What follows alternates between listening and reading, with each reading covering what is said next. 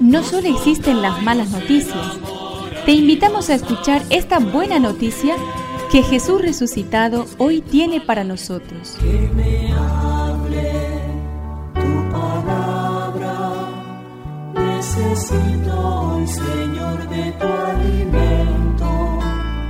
Hoy en todo el mundo se escuchará esta palabra. Mateo 8 del 28 al 34.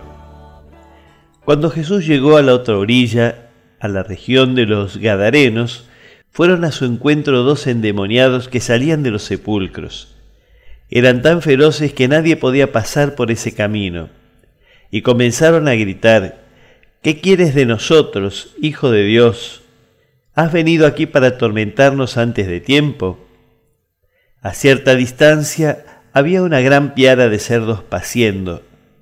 Los demonios suplicaron a Jesús, si vas a expulsarnos, envíanos a esa piara. Él les dijo, vayan. Ellos salieron y entraron en los cerdos.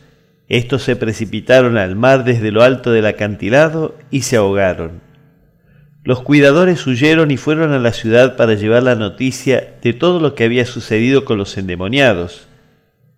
Toda la ciudad salió al encuentro de Jesús y al verlo le rogaron que se fuera de su territorio. Que me aliente tu espíritu, necesito que me llenes de valor. Jesús curó enfermos y enfermas de diversos males, pero lo que más sorprendió a todos fue su capacidad de liberar de aquel mal siniestro e inexplicable que esclavizaba a los poseídos por espíritus malignos. ¿Quién puede vencer ese mal tenebroso cuya raíz última desconocemos?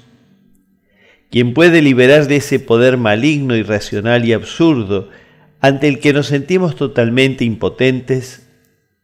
Con frecuencia, más que pecadores, somos víctimas, prisioneros de fuerzas colectivas y personales que nos llevan al mal. ¿Crees en Jesús como sanador de todo mal?